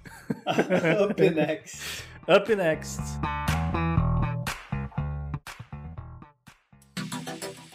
Anote no seu calendário. E JP, o que, que você traz na agenda do passado, na agenda histórica dessa semana? É, primeiro vamos falar de eleições. Temos várias, várias coisas aqui de eleições, cara, rolando nessa, nessa, nessa próxima semana. No dia 28 de novembro, que é o domingo, vão ter eleições em dois lugares. Nas Honduras, aqui na América Latina. É, vizinho de El Salvador, vai, é. Exatamente. Vai rolar geral. Presidente, parlamento, tudo. A forma lá é via um turno só. Quem, quem ganhar, ganhou. Não importa o, o, né, o percentual. E. Enfim, e, e no parlamento são 123 cadeiras. O atual presidente não está concorrendo, porque ele já se reelegeu. Então ele não pode, é, não pode nessa. A reeleição dele em 2016 já foi complicada, porque teve muito protesto de fraude, daquelas coisas que todas que a gente que a gente conhece. O mandato lá é de cinco anos e o, o atual líder na pesquisa é o cara do partido dele, que é de direita, right wing, que é o senhor Asfura. Ele vai concorrer com a Xiomara Castro, que foi que perdeu o atual presidente. Ela é do Partido Libre, que é mais para. Vamos ver no que vai dar. Ela liderava as pesquisas e foi ultrapassada. Vamos ver no que vai dar isso aí. Também no dia 28 vai ter no Kirguistão. É o quê? Kirguistão, né? Kirguistão, tá correto. É, é, deixa eu falar. Vai ter no Kirguistão. Só que lá é só parlamento. Sim. E a coisa é muito curiosa, porque é uma reeleição do parlamento. Exato. Porque a, a, é, a, eleição não valeu. A eleição de 2020 não valeu, ela foi anulada. Uhum. Por uma série de problemas, uma série de, de, de, denúncias também. Que coisa, quem poderia imaginar que uma ex-república soviética roubaria na eleição, JP? Mas tu sabe de uma coisa? Essa era uma, considerada uma, uma república que estava consolidando sua democracia. Hum. Até mas o dia que os ruim. caras iam perder o poder, mas né? deu ruim, exatamente. mas deu ruim. O, o, presidente, na época, por essas denúncias, por essa confusão, até foi obrigado a renunciar, uh, assumiu um novo presidente, né? E foi colocada uma nova constituição, até que saiu agora, no, é, em fevereiro de 2021. Então ela é a primeira eleição pós nova Constituição e o parlamento é de 90 lugares, também por listas, e uma, uma peculiaridade um mesmo partido não pode ter mais de 65% dos lugares sendo eleito. Tem que ter uma, uma, certa distribuição aí na parada. A outra eleição é no sábado seguinte, dezembro 4, na Gâmbia. Hum. Que eu não sabia, é chamada aqui nos Estados Unidos de Gâmbia. Ah, é? Não fazia. De Gâmbia, não é só Gâmbia, é de Gâmbia. Não fazia ideia. É. E aí lá teve também eleição em 2016, quando o atual presidente, o Adama Barron, Barron, é, foi mal, não estava entendendo minha letra aqui. O Adama Barron venceu o, o cara que estava no poder há 20 anos, sobrenome Jamer. Esse cara não aceitou bem, né, ter perdido. Ah, que coisa. falou que não ia sair da parada e tal. Ficou um medo ali se a eleição também não ia valer. Até que a justiça do país falou: não, é melhor você sair. E ele não só saiu, como se ele se exilou. Na, se eu não me engano, na, na Guiné Equatoriana. Mas ele continuou tendo alguma influência, afinal o cara ficou 20 anos no poder, né? É, o mandato lá também é de cinco anos. E, e agora o Adama Barrow vai disputar contra o seu ex-vice. Olha que coisa bonita. Né? O ex-vice, o Darby, é o segundo nas intenções de voto. Tem outros candidatos e tal, inclusive um parente do, do, do, do ex do ex-presidente, o Jamé, também tá, também tá concorrendo. Ai, ai. E a outra coisa curiosa foi o seguinte: nesse meio do caminho, o presidente Barrow saiu do partido que ele estava quando se elegeu, formou um novo. Tá. E agora, no, no- nos 45 do segundo tempo, eles fizeram uma coalizão com o partido do ex-presidente, que ele ah, tomou o lugar. Hum. Olha aí, vai, vai vendo. Só que o cara lá do exílio falou: não, não, não, não, não, não, não. Vocês fizeram isso aí nas minhas costas. Quebra isso aí. De, né, anula essa coalizão. E, ou seja, no momento tá, tá essa situação. Tem ou não tem coalizão? Tá uma dúvida lá Hum. danada de quem é que vai assumir o, de fato o poder na parada. Ou seja, coisas Vão acontecer. África, né? É, eu ia dizer sobre Gâmbia, eu não sei muita coisa sobre Gâmbia, mas eu sei que assim, é uma faixa territorial extremamente pequena, talvez eu acho que Sim. até o menor país da África, e é justamente porque contorna o, o rio Gâmbia. E então o agronegócio é extremamente forte, né? Porque a terra na é parte fértil. oeste da África. É, é, então, eu entendo que o agronegócio lá é extremamente forte por causa disso. Eles têm água e, e a terra é muito fértil. Só que eles produzem é, muito pouca coisa, porque, de novo, é, é um espaço É muito pequeno. Pequeno. né? Então, é, os principais produtos lá que eu entendo são amendoim, arroz e, você não vai acreditar, JP, caju. Caju e castanha de caju, obviamente. Vamos então para a parte histórica. Vamos começar com novembro 29, 1942. Nesse dia tem um feeling que a galera das antigas vai, vai, vai lembrar do filme Aperta o cinto, o piloto sumiu 2. Que isso?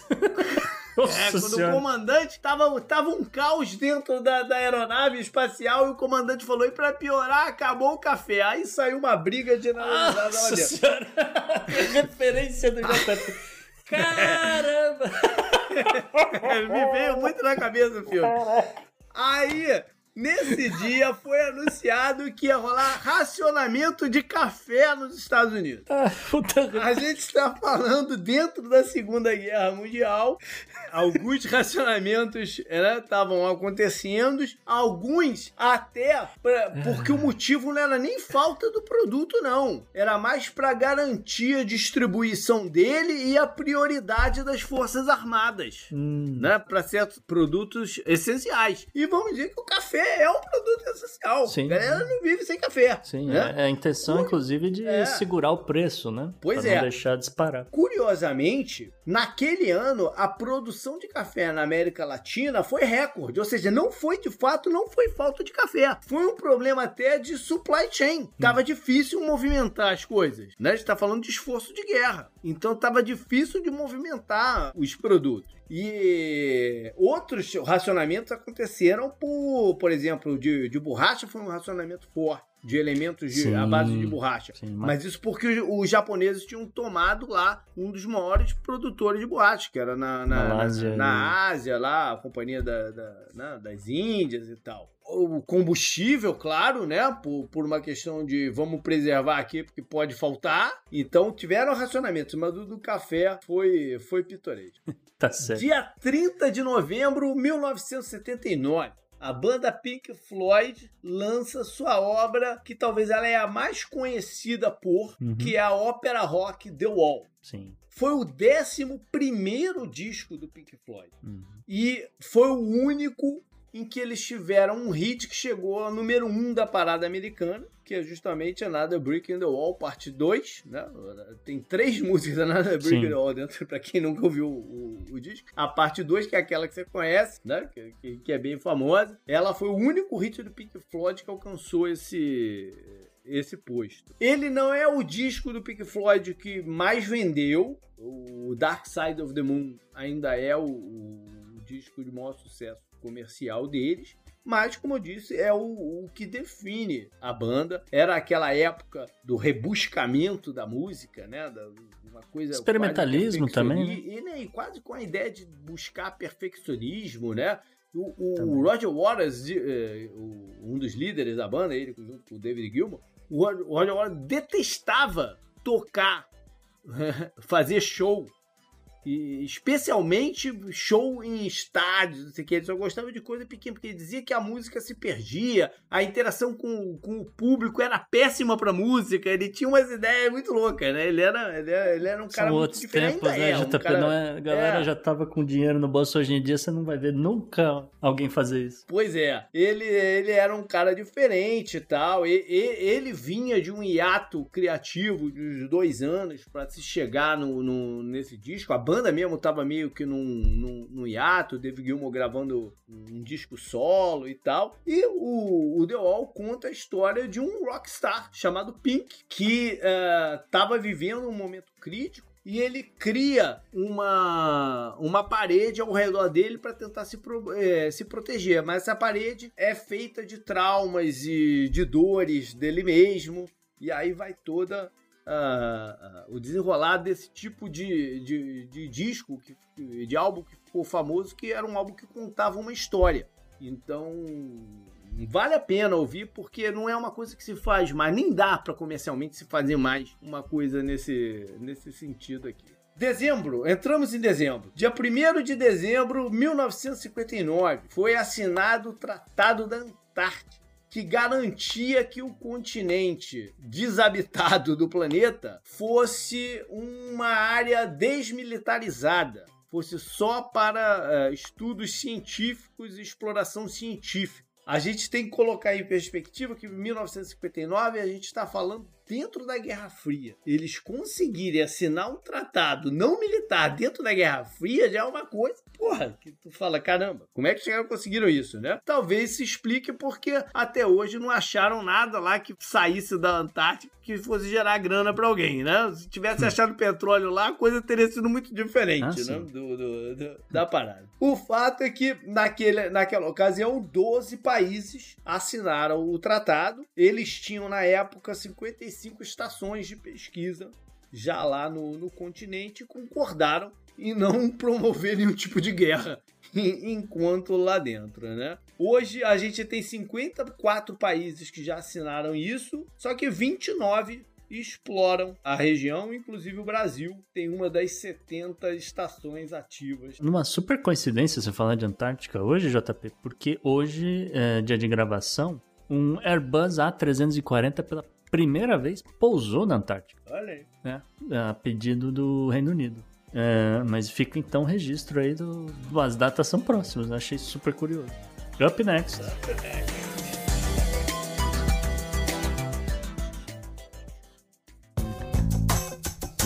Esse eu recomendo pra você. Eu recomendo pra você. E Ronaldo, você é o convidado e o convidado da semana sempre tem que deixar a sua dica cultural. Então fale o que você quiser. Cara, a dica cultural dessa semana é de uma série animada que está passando. Infelizmente não está passando no Brasil, mas digamos assim, é, as pessoas podem. é, né? que é. Podem minerar um pouquinho, né? É, podem passar naquela. na locadora do Paulo Coelho e tal. Que é Star Trek Prodigy. Ah, E- Cara, a- série, que foi uma parceria, está sendo uma parceria da Paramount com a Nickelodeon, originalmente foi criada para apresentar Star Trek para as gerações mais novas. Até porque a gente não vai viver para sempre.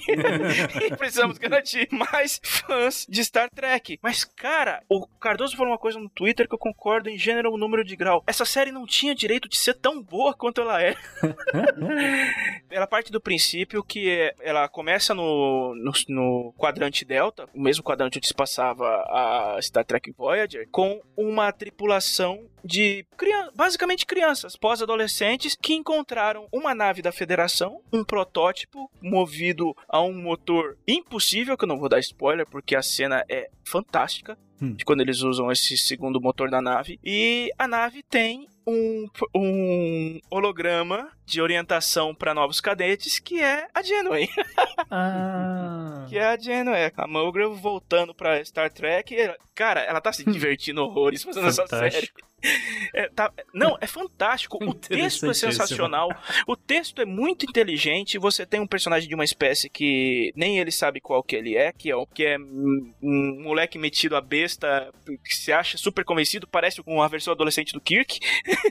Você tem uma, uma medusana que usa uma, um, um exoesqueleto pra proteger os outros, porque você não pode olhar pra uma medusana que você fica louco. Você tem um telarita que age como o, o mecânico da nave. Você tem uma Val Ducati, que era a filha do antagonista, que quer aquela nave de tudo que é jeito. E uma coisa legal do primeiro episódio é que esses personagens, eles trabalhavam num asteroide minerador, eles eram basicamente escravos e eles não se entendiam. Ninguém falava a língua um do outro, porque não tinha, porque quadrante delta, a periferia da galáxia, não existem tradutores universais. Eles só entendem uns aos outros quando eles entram na nave e o tradutor funciona. Caraca, maneiro, É mu- cara. Que ideia Pô, dá legal, até vontade cara. de ver. É. Pode falar, isso tem, isso tem até uma pegada meio RPG, por incrível que pareça. hein? Total, RPG. Cara, É. é feito pra criança? É, mas ser feito pra criança não quer dizer que o texto é infantil. É, É, É, exatamente. o texto é muito inteligente, a série respeita a inteligência das crianças, mas é excelente também pra qualquer fã de, de Star Trek das antigas. Principalmente quem gostou da série original ou quem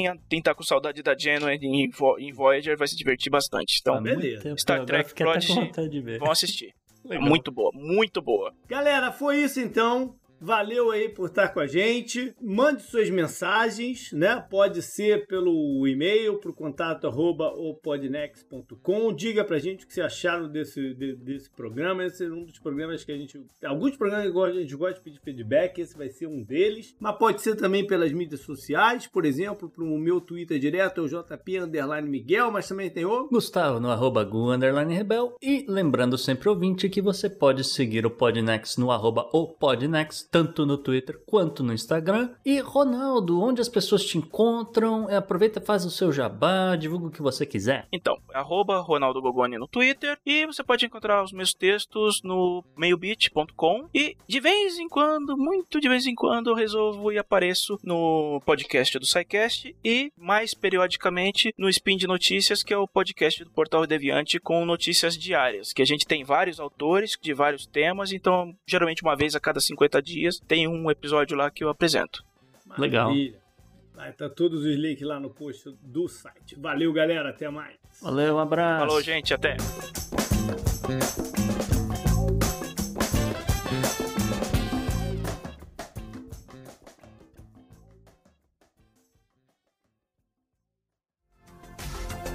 Este episódio foi editado por Atelas, soluções em áudio para podcasts.